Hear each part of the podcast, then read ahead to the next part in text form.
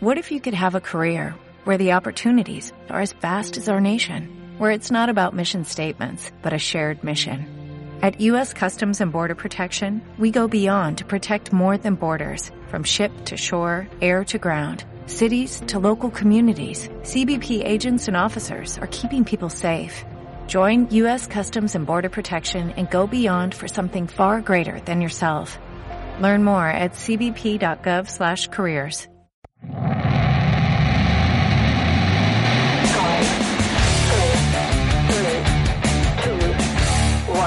¿Quieres saber más sobre SEO y marketing digital?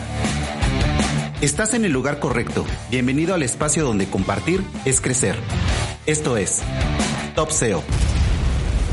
Este episodio llega a ustedes gracias a Ahrefs, la mejor y más completa herramienta SEO del mercado. Te invitamos a que pruebes Ahrefs Webmaster Tools totalmente gratis. Mejora el SEO de tus sitios web y supera tu competencia. Solamente entra a ahrefs.com y date de alta. Hola, bienvenidos, bienvenidas a esta nueva edición de Top SEO. Hoy tenemos un invitado muy especial. Él es un SEO venezolano avecindado en Colombia, David Martínez. David, ¿qué nos platicas de ti?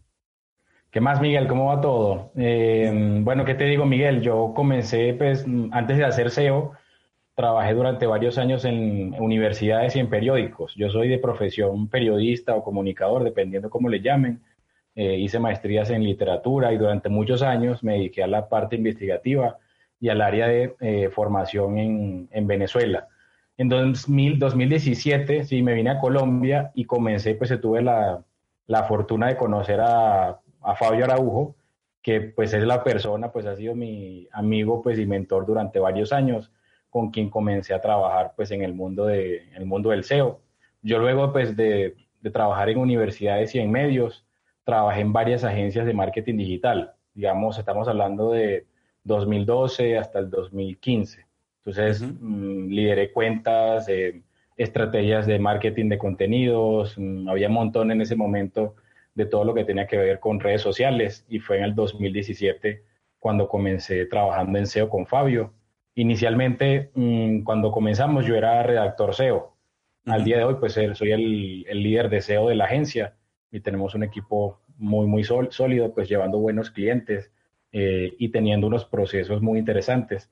Entonces ha sido un proceso maravilloso, genial durante los últimos, yo creo que 10 años, porque todo lo que hice anteriormente me ha ayudado a poder abordar pues lo que vamos a conversar hoy, que es la arquitectura de la información.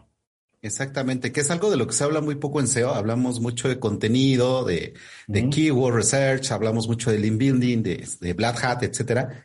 Pero algo que hay eh, muy poquita información es precisamente esta arquitectura de la información. ¿Cómo abordamos un nuevo proyecto desde el punto de vista SEO? Eh, con esta arquitectura, ¿cómo lo colocamos? ¿Cómo vamos a categorizar las taxonomías, etcétera, etcétera? Pero aquí tú eres el experto en eso y platícanos para empezar, ¿qué es la arquitectura de la información? Bueno, todavía me considero un aprendiz, pero pues con los proyectos que hemos llevado y con todo pues lo que uno hace, lo, todo lo que implica pues rediseñar y reorganizar un sitio, creo que hay una buena información que puedo compartir contigo, Miguel, y con, con, pues, con los que nos escuchan. En este caso, la arquitectura de la información, poniéndola de forma simple, no es más que la manera en la que etiquetamos, clasificamos y organizamos contenido o información, sea el tipo que sea. Hay una particularidad, yo creo que arquitectura de la información no es solamente lo que nosotros hacemos en SEO. Cuando uno va, por ejemplo, a un supermercado o cuando uno está leyendo una carta en un menú, no sé si te ha pasado, que ves que no encuentras el tipo de comida que estás buscando o no encuentras el pasillo eh, donde estás o donde piensas que está lo que vas a comprar. En este caso aplica igual para los sitios. Yo creo que lo más importante de clasificar, enumerar y organizar información viene una pregunta principal y es, ¿cuál es el problema que quiero resolver? Y esa es una pregunta que se la hago a todos los clientes. Es decir, si vamos a reorganizar un sitio web, reestructurar en este caso un sitio web de 100.000, 200.000 URLs o un sitio web de 1.000 URLs, la pregunta es, ¿por qué crees que la pregunta, por qué crees que la arquitectura de la información o parte del ejercicio de deseo y arquitectura de información va a solucionar qué problema? Entonces, fíjate que la arquitectura viene del el entendimiento de dos cosas principales. Entendimiento de la necesidad de los clientes o de las empresas y el entendimiento del negocio como proceso comercial. Que eso es algo importante. Cuando uno hace arquitectura de la información o cuando trabaja la arquitectura de la información de un sitio web para un, para un proyecto, sea grande o pequeño en este caso, es quiénes son los involucrados y quiénes se benefician de ese rediseño o de esa reorganización. Es decir, estamos hablando de que son mis stakeholders, de que son mis clientes, de que es mi personal que se le va a facilitar la forma en la que trabaja. Hay un caso que recuerdo y es una empresa muy grande acá en Colombia que nos contrató para un rediseño web de un sitio muy, muy grande. Y lo primero que conversábamos era, no necesito métricas, em, el paso principal no es el SEO en sí. El paso principal es, ¿quiénes son las personas que se benefician de este rediseño? Y en ese momento descubrimos que un sitio web, al igual que pues, un negocio pues, offline, puede tener una estructura similar a cómo funciona en la no virtualidad. ¿A qué me refiero? Una empresa, por ejemplo, con departamentos, con áreas, con, con grupos que trabajan por regiones, por equipos, por productos. Esa es una forma en la que trabaja una empresa. Y un sitio web se puede organizar en la misma forma que trabaja una empresa, de forma que le sirva como producto de valor para esas personas. Entonces, fíjate que el entendimiento inicial era no el SEO, que es importante y es una parte del proceso, pero es cómo funciona tu empresa y cómo ese sitio web va a ayudar a que esas personas trabajen mejor, encuentren mayor cantidad de información y cómo el público que me compra el producto o el servicio va a hacer que la experiencia, en este caso cuando visite el sitio, tenga una forma mucho más fácil o muchas formas más fáciles de encontrar productos y servicios y en este caso de llegar a donde yo quiero o donde yo recomiendo que lleguen, sea a convertir, sea a visitar un contenido, etcétera. Entonces, en ese caso lo más importante considero de la arquitectura de la información es entender el negocio, cómo funciona internamente y qué dolor se pretende solucionar con ese sitio web. Ese diría que es el, el paso uno y el más difícil, ¿Sabes por qué? Porque es muy complicado organizar o tratar de juntar muchas personas que saben mucho sobre un negocio. Es decir, directivos, personas que hacen marketing, que hacen los productos, vendedores, equipos comerciales, si tiene empresas de, por ejemplo, de call center, que también son importantes en ejercicios que hemos hecho y que son los que tienen las dudas más recurrentes que coinciden con las dudas en las eh, búsquedas en Google. Entonces, en ese caso, tratamos de hacer un match, digamos, no sé si 360, pero mucho más global. Sí, porque es muy interesante lo que nos comentas, David, porque es una forma de ver ya un sitio web como una extensión de tu negocio físico, que, a final de cuentas así debe funcionar. Pero como comentábamos en un principio, es de lo que muy poco se habla en SEO, ¿no? De, cómo ayuda un sitio web al, al negocio físico y cómo es una extensión de que a final de cuentas lo que tú me estás comentando de hacer esta arquitectura en el sitio web que funcione correctamente es mejorar la experiencia de tu usuario, que es lo que nos pide Google, ¿no? Pero para poder hacer esto, si en este caso si el usuario es un cliente de la misma empresa, un cliente interno, como se le llama, entonces hay que tomar el punto de vista como tú nos dices. Eh, ¿Qué es lo que haces tú cuando te llega un proyecto nuevo o cuál sería el proceso para abordar este tipo de arquitectura de la información? Fíjate que yo tengo, pues con el equipo tenemos un proceso interesante de paso a paso y es esto que te comentaba ahorita, entra dentro de lo que llamamos, yo creo que lo llaman así, pues eh, tú, cualquier persona, es el entendimiento del negocio, ¿cierto? Es decir, ¿por qué nos están contratando? ¿Qué es lo que se espera? ¿Cuál es la expectativa del proyecto? Y en este caso particular, más allá de lo que se espera y la expectativa, ¿cuál es el producto final que nosotros vamos a hacer. Eso es algo que parece obvio, pero si uno no tiene claro una expectativa o de qué se espera como producto final, en ocasiones creo que se, complica, pues en este caso, parte del proceso. Entonces, lo primero es qué se espera de ese proyecto. Esa es la parte uno. dentro de ese entendimiento hay unas subáreas y es la primera, una auditoría de un sitio que no es, que es una auditoría SEO, pero más allá de una auditoría SEO es una anatomía del sitio web de qué partes está hecho, cómo está estructurado, si lo clasificamos, por ejemplo, por encarpetados, si lo clasificamos por relacionamiento de URLs temáticas, si dividimos las URLs que son por navegación o por contenido informativo o transaccional, o las dividimos, por ejemplo, por páginas finales transaccionales y páginas iniciales de contenido. Entonces, fíjate que hay miles y miles y cada vez que hacemos este un proyecto nuevo, encontramos que hay muchas formas de clasificar. Pero en resumen es entender el negocio y como segundo paso es clasificar y saber qué tengo hoy.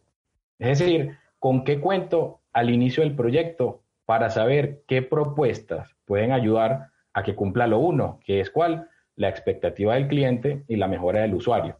Hay, hay un comentario, Miguel, y es que yo creo que uno con los años pues lo, lo va aprendiendo. Y hay una pregunta que es muy obvia y es cuál es el objetivo del negocio. Y uno siempre le escucha, pero en ocasiones no la aplica. Es decir, me ha pasado, me ha pasado a mí. Eh, tenemos un proyecto muy avanzado y nos paramos a pensar, ¿y por qué no estamos haciendo, por qué estamos haciendo esto si eso no coincide realmente con lo que el, negocio está esperando? Entonces, por eso siempre ese es el punto uno.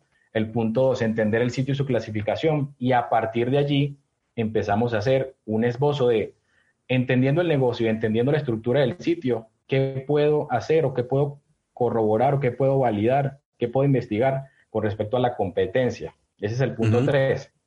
Es decir, ¿qué hacen otras personas, que se, otros negocios que lo hacen mejor que yo, que tal vez no lo hacen mejor que yo, pero lo hacen mucho tiempo antes que yo y que tienen otro montón de factores? ¿Qué puedo yo tomar en cuenta de ellos para yo replicar o desechar o tomar en cuenta o digamos tener la información para poder construir un proceso? Esa diría que es la gran, la gran etapa uno que involucra negocio, lo que tengo hoy y mi competencia. Tengo mi entorno general para analizar la estructura de un sitio y para entender el SEO de un sitio, porque ahí viene la, la otra parte dentro de ese grupo de actividades y es de lo que está al día de hoy, que es importante de cara al tráfico, que ese es un, una, un dato o datos que tenemos nosotros. Para allá lo que no podemos pasar por alto y es, yo tengo los datos de tráfico del sitio, y lo puedo clasificar por URLs de mayor a menor tráfico, por keywords que más o, menor, más o menos tráfico llevan, pero eso es un 50%. El otro 50% me lo da mi cliente, porque hay URLs que tienen mucho tráfico y resulta que no son importantes para el negocio, que por alguna razón son relevantes, ¿cierto? Hay URLs que no son relevantes en tráfico, pero que en este caso son relevantes de cara al negocio y que la empresa está buscando a potenciar esos productos. Entonces, este producto inicial se valida con el cliente de forma que sepamos y estemos todos en la misma línea, que es uno de los pasos más importantes. Cuando uno hace de arquitectura de la información, yo creo que todo lo que hacemos en marketing digital es un trabajo conjunto. No puede ser solamente el SEO que tome las decisiones porque sabemos de cómo funcionan los buscadores o porque somos los que analizamos. Siempre es cómo mi servicio o cómo mi producto se pone a disposición de lo que el cliente necesita para ese proyecto, que es al final el que sabe más del negocio. No hay nadie que sepa más del negocio de mi cliente que mi cliente.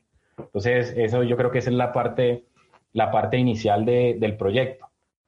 Luego de ese setup, no sé si, si vas a comentar algo, Miguel, eh, No, es que aquí este punto, este pain point que tú comentas es algo que platicábamos precisamente en el podcast anterior de la diferencia de abordar el SEO como un, como un servicio que va a ayudar a el cliente y no verlo el SEO por el SEO, por el tráfico, sino desde un punto de vista más estratégico, que a final de cuentas lo único que, que, quieren nuestros clientes es que sus productos y sus, y sus servicios eh, le generen un valor, ¿no? Un retorno de inversión. Entonces, eh, aquí me viene a la mente lo que me platicaba un, un un prospecto que tenemos es una tienda, un e-commerce muy grande aquí en México, muy reconocido, en donde de repente hay consultores que le dicen, yo en dos meses te arreglo todo. Eh, pero a lo mejor desde el punto de vista técnico, ¿no? Del deseos, indexación, URL. Pero realmente es arreglar si no conoces el, el, negocio, si no conoces qué es lo importante, estos puntos tan relevantes que tú nos acabas de comentar, como es cuál es la finalidad de esta URL, cuál es la finalidad del negocio, cuál es el, el KPI principal. Entonces, en dos meses es prácticamente imposible que uno se meta en un e-commerce tan grande, tan, tan complejo, eh, para ver cuáles son las necesidades que realmente ellos quieren. Porque muchas veces, como dice un gran amigo mío, el cliente no sabe lo que quiere, pero tiene idea, pero uno como consultor tiene que decirle, ok, dime cuál, cuál es, qué negocio. Ah, quiero potenciar X, Y, Z, o quiero que esto sea mucho más fácil de navegar para X persona, ¿no? Sí, yo creo que suena como algo un poco tonto, pero siempre lo repito y es, el SEO a veces trata de olvidarse del SEO. Es decir, nosotros a veces, y me pasa a mí, entramos en ocasiones directamente a las herramientas, validamos en las SERPs, revisamos eh, si tenemos, si vamos a auditar o analizar competidores, pero eso es al igual que cuando uno va a correr un maratón. Si uno va a correr un maratón, es distinto el entrenamiento así vas a correr los 100 metros planos. O si eres beisbolista o futbolista, los entrenamientos, la forma de alimentar es distinta. Igual acá, no puedo utilizar los mismos procesos ni actividades para todos los proyectos de SEO o todos los proyectos de SEO relacionados con arquitectura de la información. Entonces, en este caso, el objetivo principal o lo primero en lo que tenemos que nosotros centrarnos es, voy a olvidarme un poco inicialmente las herramientas y me tengo que interesar por lo que hace, que eso es una parte importante. Tengo que interesarme por lo que hace mi cliente, porque ¿cómo voy a ofrecerle el mejor producto si no sé los dolores de ese producto y de las personas que los compran? Entonces, es un, hacer SEO es proceso complejo, yo creo que por eso, porque al final nosotros que somos expertos o somos no expertos, sino especialistas o nos dedicamos a esto, ¿cómo hacer para tener la mayor cantidad de información sobre mi cliente que probablemente no llegue nunca a la profundidad que requiero, pero sí a un nivel funcional en la que yo pueda apoyar ese proceso? Entonces es ahí donde nosotros decimos, tenemos un entendimiento inicial. Fíjate que lo que te digo no tiene que ver con entender las herramientas ni ninguno, no, es el negocio, es lo más importante en esta etapa inicial. Luego de eso, que validamos el cliente, validamos nuestro sitio y la competencia, viene la segunda fase y es, listo, ahora que tenemos todo el setup y lo que vamos a lograr, ¿cómo vamos a utilizar nuestro conocimiento para proponer, uno, una reestructura posible de ese sitio según o en comparación con la actual? Y algo interesante, Miguel, y es, en ocasiones la arquitectura de la información es mantener la misma estructura. Es decir, eso es un error que yo, que yo he visto varias veces y es no necesariamente hay que modificar la estructura del sitio para mejorar, en este caso, eh, el, rendimiento el rendimiento del SEO del sitio web o el rendimiento de la estrategia. En ocasiones es mantener el 90% y trabajar con un 10% de modificación, que es lo que se llaman las URLs de alto impacto. Un sitio web por norma, el 5%, incluso menos, es lo que lleva el 80% del tráfico tú evalúas un blog de contenido puro y duro o un sitio web transaccional, vas a encontrar que el 5, el 6, el 7, incluso me he encontrado con sitios que el 1% es lo que le lleva el 90% del tráfico. Entonces hay proyectos donde decimos, puede ser una reestructura global por unas razones de negocio específicas y con unas validaciones de SEO, o puede ser un negocio que, digamos, tenga una reestructuración en un punto particular. ¿Por qué? porque en arquitectura de la información creo que es importante preguntarse, ¿hace falta que, hace falta que yo mueva todo eso? Es decir, ¿hace falta y realmente va a beneficiar que yo reestructure toda la forma en la que funciona el sitio? ¿O en un área específica para impactar, en este caso, los objetivos comerciales? Ayudar a aumentar, tal vez no las ventas, pero a llevar más leads orgánicos eh, hacia el sitio web. Entonces, ese proceso inicial ya viene con una parte de SEO pues dura y pura, y es, uno, URLs de alto impacto, de alto tráfico, desde Analytics o de Search Console. Dos, esas URLs, qué tipo de términos posicionan y cuáles son importantes, porque si estamos trabajando una reestructuración, no la perdamos, que esa es una parte muy relevante y que he visto proyectos donde he levantado la, la bandera y he dicho, paren un momento, porque no se trata de hacer borrón y cuenta nueva. Se trata de lo que tengamos hoy nos sirva para apalancar el nuevo rediseño, reestructuración o estrategia SEO. Entonces yo creo que a veces lo más importante es, en, muchos proyectos, a veces depende de la magnitud, ni siquiera es aumentar el tráfico inicialmente, sino mantenerlo. ¿Cómo hago para mantener el tráfico de ese sitio? ¿O cómo hago para ayudar a mantener las ventas durante un proceso de estabilización de esa web? Y ya luego con una estrategia mucho más global. Entonces ahí, Miguel, te diría que en esa segunda etapa tenemos el entendimiento de las métricas em, de nuestro sitio y vamos otra vez, fíjate que es replicable. Hablamos al inicio de entender la estructura del sitio de mi competidor. Ahora ya entendí las métricas de tráfico de mi sitio, mis keywords, mis, las entidades en las que se relaciona ese sitio y trato de entender también las de mi competidor, porque quiero ver ya más en detalle en aspectos específicos qué me va a ayudar a mí a también poder evaluar y replicar tal vez eh, parte de una estrategia que utiliza un competidor eh, que yo tenga en el mercado. Con ese análisis, claramente pues también lo resumo porque son un montón más de actividades, pero con esa segunda parte ya tenemos, vamos a la tercera, ¿qué es cuál? ¿Qué voy a proponer? Es decir, ¿cuál va a ser ahora, según todo este análisis, evaluación, propuesta de arquitectura, propuesta de navegación? ¿Qué es lo que voy a proponer en concreto para que nuestro equipo pueda abordar el proyecto? Y ahí es cuando vienen, bueno, ¿qué, vamos, qué URLs? Tenemos que hacer un plan de redirecciones, probablemente, o seguramente. Ese plan de redirecciones, ¿cuáles son las URLs originales? ¿A dónde van a llevar? ¿Por qué van a llevar ahí? ¿Qué contenido va en esa URL? Y hay una parte que nosotros le llamamos, no es la arquitectura de la información, sino la arquitectura de las páginas. Es decir, la arquitectura de la información vendría siendo el proceso pues global, ¿cierto? Pero en este caso es, según esa arquitectura global y según esa forma en la que voy a organizar mis URLs, ¿cómo voy a organizar la estructura interna de mis páginas? Que dentro del proceso resultan 100% relevantes. Y ahí entra un punto que también tiene que ver, y es el tema del CRO, ¿cierto? Y es cómo voy a hacer para optimizar el proceso o ayudar a optimizar el proceso de conversión y que sea mejor que lo que está actualmente. Es decir, cuál sea la actividad que vaya a hacer, cómo se van a estructurar esas páginas. Nosotros hay algo que llamamos, lo identificamos, y es los sitios web están hechos de módulos de, o el nombre que le querramos dar, ¿cierto?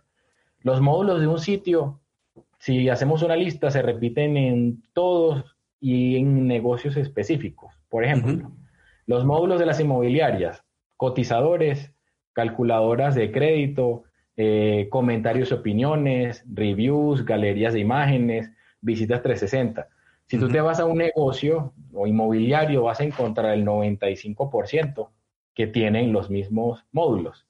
Ahora, si te vas a un segmento distinto que tiene que ver, por ejemplo, con universidades, te encuentras con módulos, en este caso, de inscripción, programas de estudio, te encuentras con el, más allá de estas dos, todo lo que tiene que ver con vida en el campus, te encuentras con preguntas frecuentes. Entonces, fíjate que estos módulos son una librería con la que vamos a armar ahora la arquitectura de nuestras páginas, que las podemos dividir en tres grandes áreas, si son de navegación, si son de contenido informativo puro y duro, y cuáles son las transaccionales que son las que le llevan, como dicen por allí, eh, son las que impactan la billetera eh, del cliente.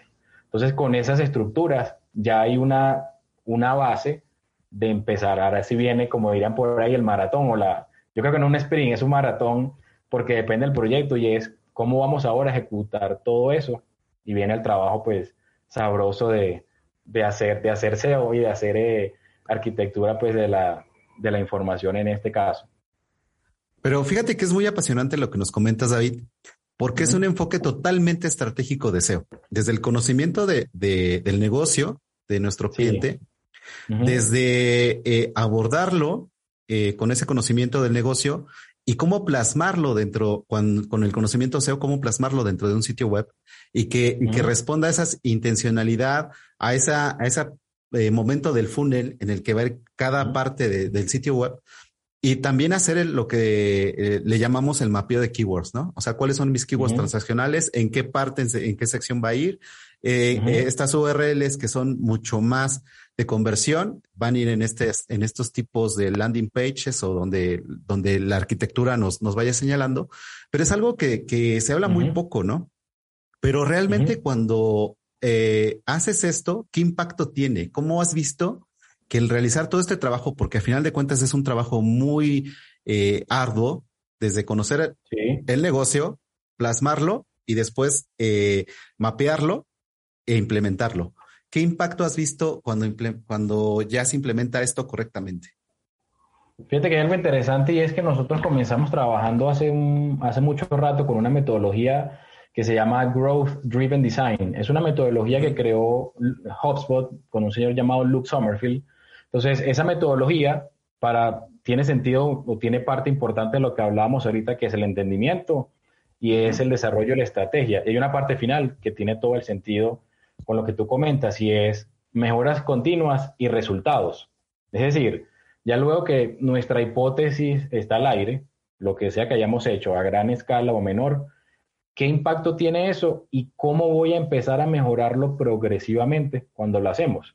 Y ahí hago, antes de responder pues, la, pregunta en sí, hago siempre y utilizo un ejemplo con los clientes. Un sitio web no es un cementerio, no es un cadáver. Un sitio web es algo vivo, no es algo que hacemos una sola vez y allí quedó, porque así no funciona. Entonces, una vez nosotros hacemos un desarrollo, pues o mi recomendación, cuando trabajamos la creación, la reestructuración y el lanzamiento de un sitio web es, ¿qué métricas? También parece muy obvio, pero no siempre ocurre. ¿Cuál es la métrica que yo tengo, que yo me voy a permitir o que yo debo cumplir, que es mi hipótesis, desde el día uno hasta lo que dura el proyecto? 6, 12, el tiempo que sea. Porque eso es algo muy importante, Miguel, y lo digo, yo sé que tú, cualquiera que hace SEO, lo ha vivido y es, esto que está haciendo sí tiene resultados. Es decir, ¿con qué lo estoy comparando? Si tiene resultados, lo estoy comparando con qué, con qué periodo. Y ahí tiene que ver con hacerse eh, una pregunta o hacerse preguntas que realmente tengan contexto. ¿A qué me refiero? Si a mí me dicen cómo se comportó el sitio luego del lanzamiento, yo ahí digo, esa pregunta tengo que reformularla y es, cómo se comportaron mi top 10 de URLs en comparación con el mismo periodo del año pasado. Entonces, fíjate que ya no estamos hablando del sitio en general, si estamos, sino que estamos hablando de lo que en el inicio de la estrategia, en el entendimiento del negocio, nos dijeron que era parte importante y lo que nosotros, digamos en este caso, ayudamos a construir en una estrategia global. Entonces, en ese caso, siempre mi recomendación es, elijamos una batalla a la que, en este caso, a la que vayamos a pelear y es, no, no podemos medir todo lo que pasa en un sitio web. Ahora, sí podemos impactar, y por proyectos anteriores lo hemos hecho, el crecimiento de un sitio web. Hay una universidad en este caso que la traigo como referencia. Hace dos o tres años hicimos el rediseño de una universidad muy grande acá en Colombia de 100, 200 mil URLs y el crecimiento un año y medio después, al día de hoy, en comparación con el año pasado fue de 800%. Es decir, es mucho, es un cambio, ese es un, crecimiento explosivo, no en todos son así, pero más allá de hablar de todo el sitio y es cómo crecieron los programas académicos, que es lo que les ayuda como universidad a mantenerse, digamos, en este caso, a mantenerse dentro del, dentro del negocio, a mantenerse rentables. Los programas son un grupo de URLs. Ahora, los programas son pregrado, posgrado, diplomados, formación continua. ¿Qué objetivo tengo por cada área? ¿Qué objetivo tengo por cada URL y por cada segmento? ¿Y cuáles son esos objetivos? Son objetivos de tráfico, son objetivos de captación de leads, son objetivos que tienen que ver con eh, captación de datos de personas para ofertas de contenido. Es decir, ¿cuál es el objetivo con el que me estoy midiendo? Y eso no lo decidimos cuando lanzamos el proyecto, sino previamente, desde que organizamos toda la estrategia, porque ese es otro error y es, ya tenemos el sitio al aire, y ahora qué vamos a medir. Eso es un, yo siempre digo que es un dementor, es un dementor, y, yo, y, yo, he pasado, yo he pasado por allí, y eso es lo que te hace como SEO y al equipo le genera incertidumbre. Y es, de por sí tenemos una incertidumbre y es que no sabemos qué va a pasar mañana, cómo se van a comportar las SERPs ni cómo van a posicionar, pero lo que recomiendo siempre es qué podemos controlar, es decir, controlemos todo lo que podamos controlar. Hay cosas que no controlamos, por ejemplo, lo que ocurre dentro de la empresa de mi cliente o lo que ocurre con el buscador, pero hay muchas cosas que sí podemos controlar. La estrategia, el desarrollo de la estrategia, el seguimiento de la estrategia y la propuesta de mejoras de ese proyecto específico. Entonces, un rediseño de un sitio web, para responderte ahora así como concretamente la pregunta, hemos visto cambios desde 20, 30% hasta 800% en, en un año, año y medio. Hay segmentos donde crecen más y depende, por ejemplo, sitios con mucha autoridad suelen crecer muchísimo más eh, en comparación con otros que son mucho más, eh, mucho más pequeños.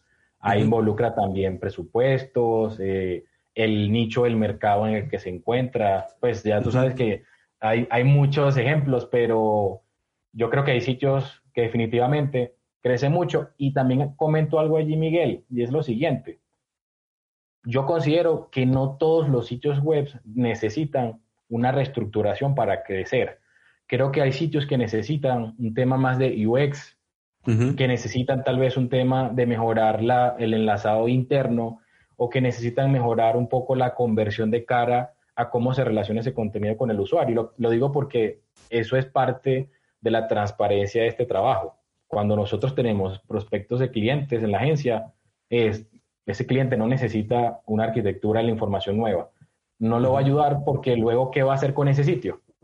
Es decir, exactamente eso es algo, es algo muy, muy, muy interesante y es, yo te hago la reestructuración de todo el sitio pensado con una estrategia SEO, pero ya luego del lanzamiento el cliente dice, bueno, no, no vamos a hacer SEO, lo hacemos internamente o por ahora no tenemos presupuesto. Entonces, queda uno con un poco con un sinsabor porque los sitios web pues necesitan, necesitan un montón de cosas, eh, no solamente la reestructuración. Exactamente, es, eh, es que entendamos precisamente la importancia de lo que estás hablando, David. O sea, eh, es entender el negocio, hacer mucho más fácil la navegación dentro del sitio y poner todo correctamente para que Google, eh, el buscador, el motor de búsqueda entienda de qué está hablando precisamente. Yo muchas veces digo en, los cursos o donde me invitan a las charlas, es que hacer SEO es hacerle la vida más fácil al algoritmo de Google. O sea, si nosotros le hacemos más fácil la vida al, algoritmo de Google y, el algoritmo de Google quiere hacerle mucho más fácil la usabilidad al, usuario, valga la redundancia, o sea, que el sitio sea más amigable con el usuario, entonces es a donde tenemos que ir, pero desde un enfoque estratégico.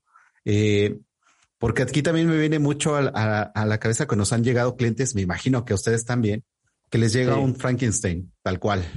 el sitio creció orgánicamente, eh, eh, agencia de diseño web hizo el sitio y después eh, hicieron una implementación in-house y después otra agencia hizo otro y se va haciendo como este Lego y que ya no tiene ni pies ni cabeza, ¿no? Cuando uno lo ve dice, Dios mío, ¿qué es esto, no?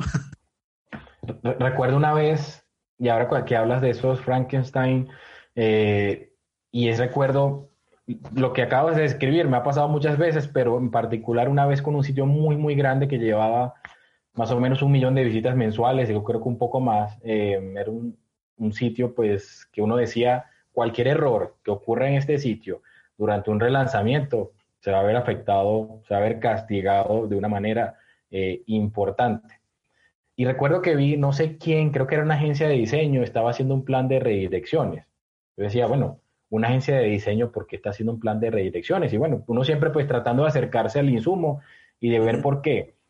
Y si no hubiese tenido la curiosidad de, y es un trabajo pues que fue, que lo hice con, con alguien que, que, creo que tú entrevistaste, sí, lo entrevistaste acá, Julián Durango, que trabajamos, eh, trabajamos juntos hace tiempo.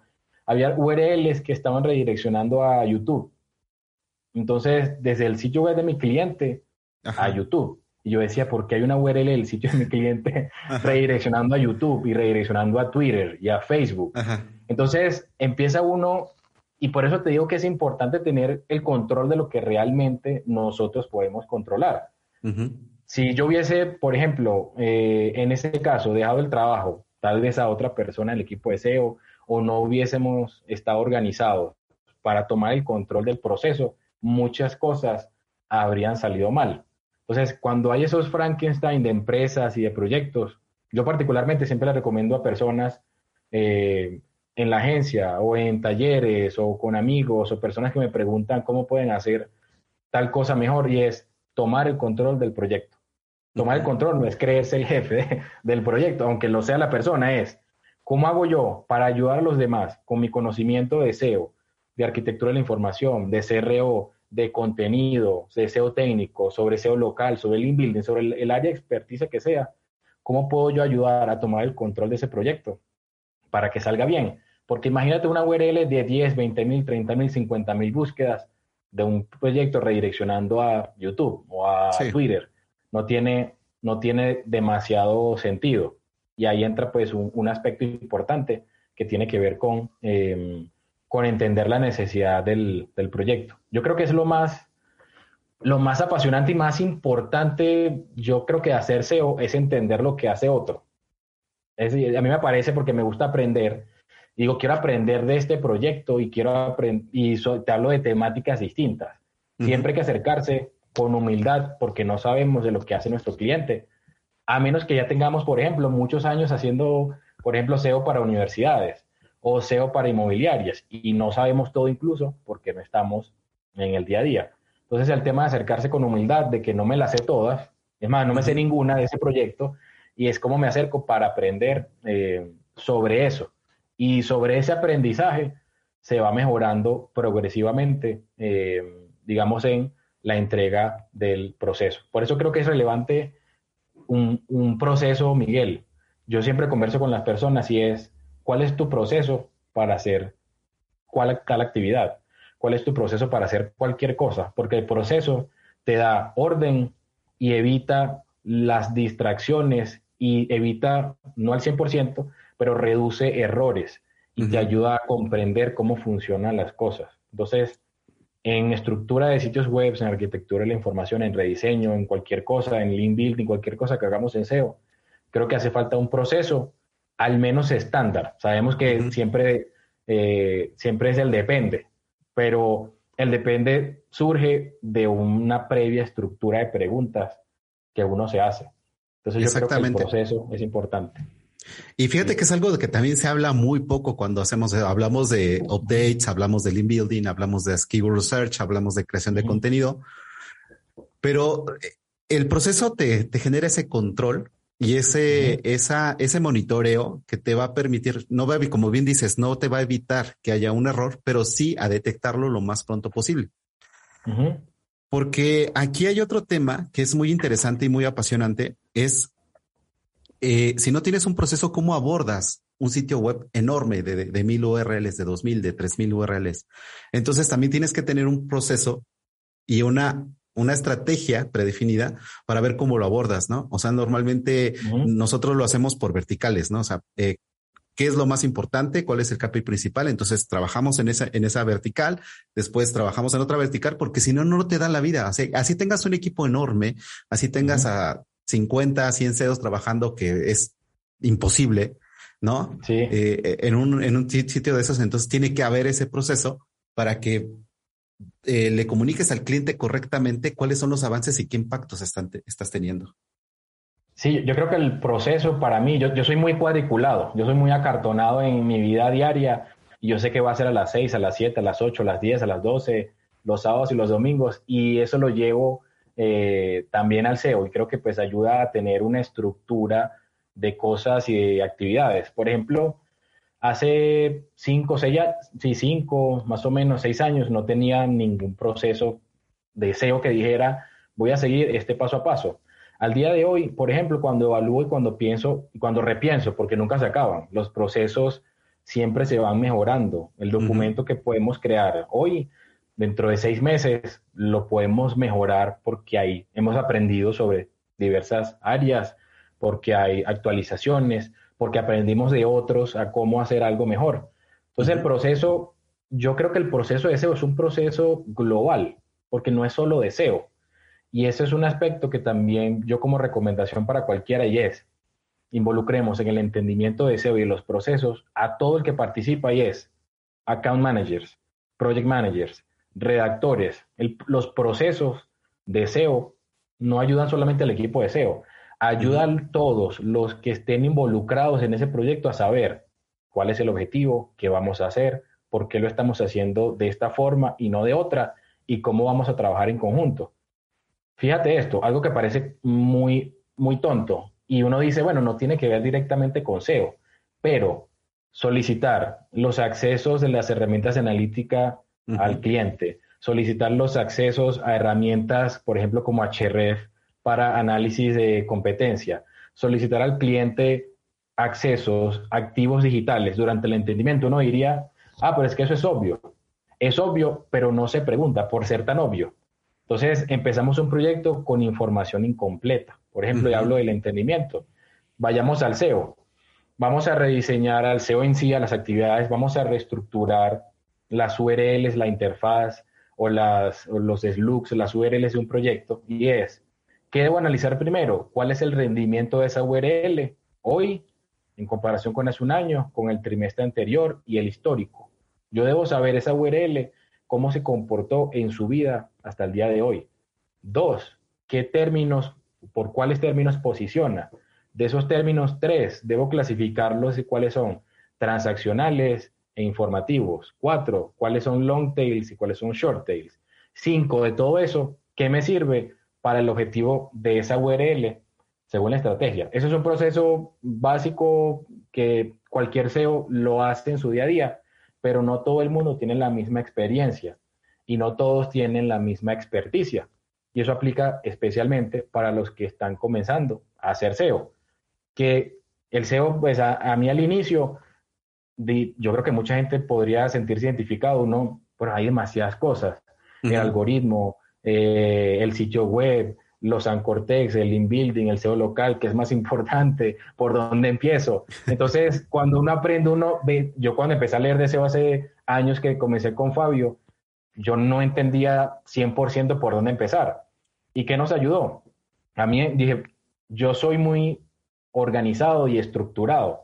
Voy a empezar con los chicos a hacer unos procesos que nos ayude desde lo más básico que era cómo optimizar un contenido, cómo puedo hacerlo de cara a la estructura base y cómo lo puedo abordar. Entonces, ese proceso, quiero optimizar un contenido, ya es ahora una matriz que aborda, por ejemplo, evaluación del contenido, evaluación de su estructura, enlazado interno que base ese contenido, enlazados salientes tiene datos estructurados, no tiene, si tiene de cuáles son, de videos, son de preguntas frecuentes, eh, y cómo se va a optimizar y según qué, qué voy a consultar. Search Console o Search Console y HRF por las mejores palabras claves eh, de mi competencia, o va a ser un ejercicio de, ¿sabes qué? Creo que el artículo que me ha pasado con clientes, ese artículo, entre comillas, tiene todo lo que un artículo podría tener. Y uno dice, bueno, debe haber cosas que la gente se está preguntando que no están en las herramientas, que no tienen volúmenes de búsqueda. ¿Cómo hacemos que ese artículo podamos optimizarlo según las dudas y los, en este caso, dolores del el usuario? ¿Y cómo uno sabe eso? Conversando con su cliente. ¿Cuáles son los dolores que no se responden ahí? Y hay un montón. Y, y, se cierra el círculo de lo que estamos platicando, porque primero es entender el modelo de negocio del cliente, entender el negocio del cliente. Después, ya que tienes la estrategia, implementarla con todo lo que tú dices, que viene lo, que se habla mucho del SEO, de optimización de SEO técnico, optimización de contenido, etcétera, etcétera. Y otra vez empezamos, ¿no? Porque hay que ver cómo lo, lo medimos, está funcionando, no está funcionando, está, estamos llegando al objetivo, no estamos llegando al objetivo y empezamos de nuevo y otra vez es el SEO. Por eso precisamente eh, es lo que nos preguntan muchísimo a veces es, ¿por qué tenemos que hacer SEO como una estrategia eh, permanente? Pues porque es una mejora permanente. Si no vemos el, si el SEO lo vemos como un sprint nada más o como un algo que va a durar tres o seis meses como un proyecto, pues va a funcionar. Lo más probable es que sí, pero no eh, va a dar el rendimiento que puede tener, ¿no? Eh, entonces ya cuando lo, hacemos como un, proceso permanente que está también en mejora permanente, entonces es cuando los resultados se ven a mediano y a largo plazo de una manera extraordinaria.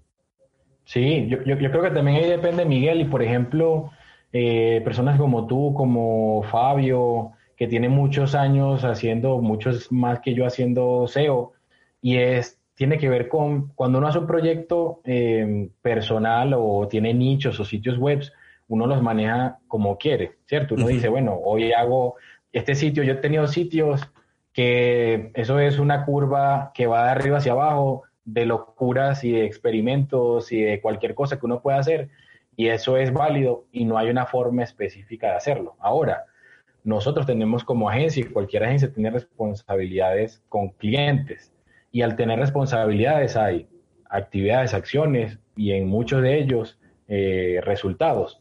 Entonces, por eso, y como no trabajamos solos, tenemos un compañero, un aliado, que es mi cliente. Entonces, ese cliente, y yo lo veo así, mi cliente es el que siempre me ayuda a mejorar mi estrategia de SEO. ¿Por qué lo digo?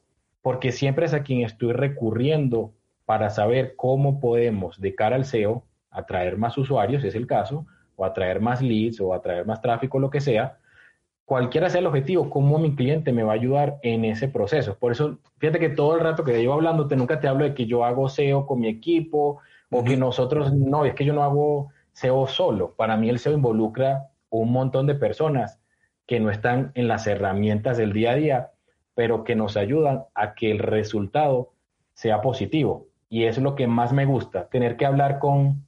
A mí me encantaba en una época, pero todavía me encanta, pero ya no tengo tanto tiempo, hacer las entrevistas de los usuarios, entrevistas de usuarios que usan la plataforma, que usan el sitio web o que tienen un dolor específico y que recorren 10 sitios web y no encuentran la solución. A mí me encantan esas entrevistas porque de ahí es donde yo voy a tener el conocimiento para saber y atar cabos de cuando haga todo mi ejercicio de SEO, de keyword research, de análisis de competidores, porque ese es un error y es ir a hacer SEO sin tener contexto. Porque es como cuando dicen por ahí ese dicho, buscar una aguja en un pajar. Igual acá, es muy difícil saber qué voy a encontrar si no sé lo que voy a encontrar o si no sé lo que voy a buscar en este caso específico. Entonces yo creo que esa, esa base eh, es muy, muy relevante y es lo que tú dices, es un ciclo. Y es un ciclo que si lo evalúas, puede ser mensual, puede ser trimestral, o anual. ¿Por qué? Porque todos los meses, trimestres o años tenemos objetivos y tenemos estrategias y tenemos acciones y tenemos cronogramas y todo eso vuelve al punto inicial. ¿Qué queremos lograr ahora? ¿Queremos superar la meta anterior o queremos superar o queremos hacer o abordar otro objetivo? Y eso también pasa.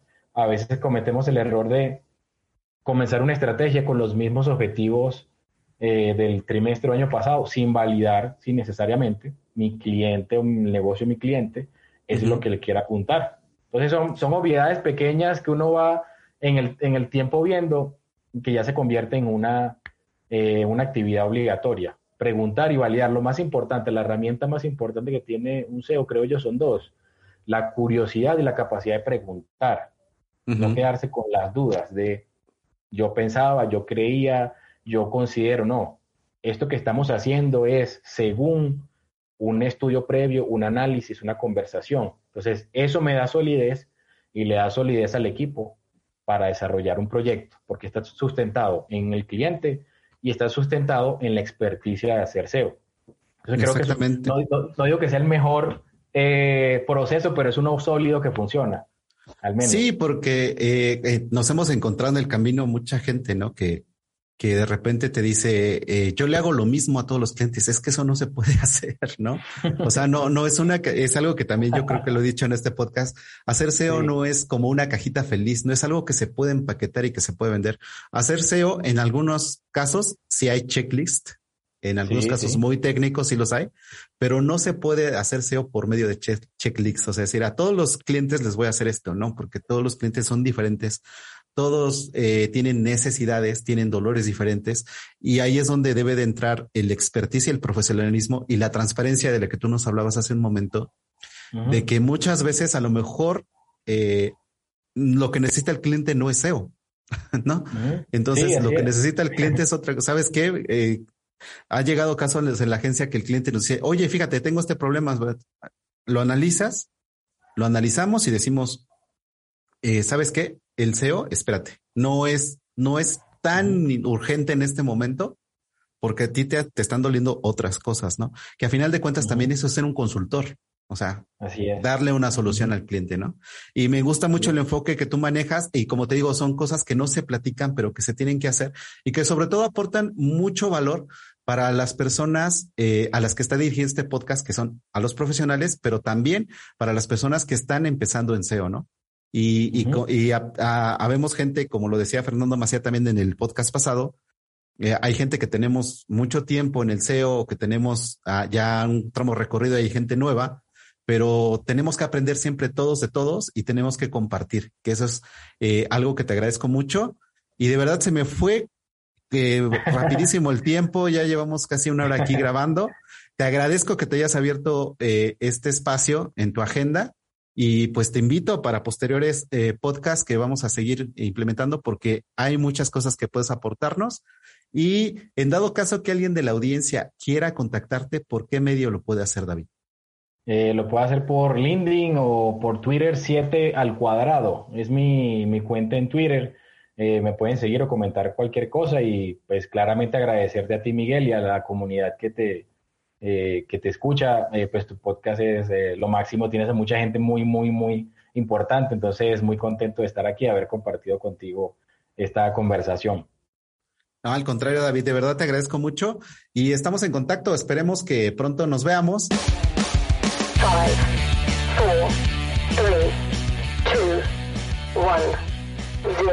Gracias por llegar hasta aquí. Esperamos seguir contando con tu presencia en nuestro siguiente episodio. Si te gustó este podcast, recomiéndanos, suscríbete y comparte.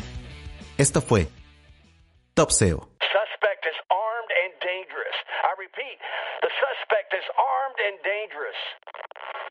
Dale más potencia a tu primavera con The Home Depot. Obtén una potencia similar a la de la gasolina para podar, recortar y soplar con el sistema OnePlus de 18 voltios de Ryobi desde solo 89 dólares. Potencia para podar un tercio de un acre con una carga.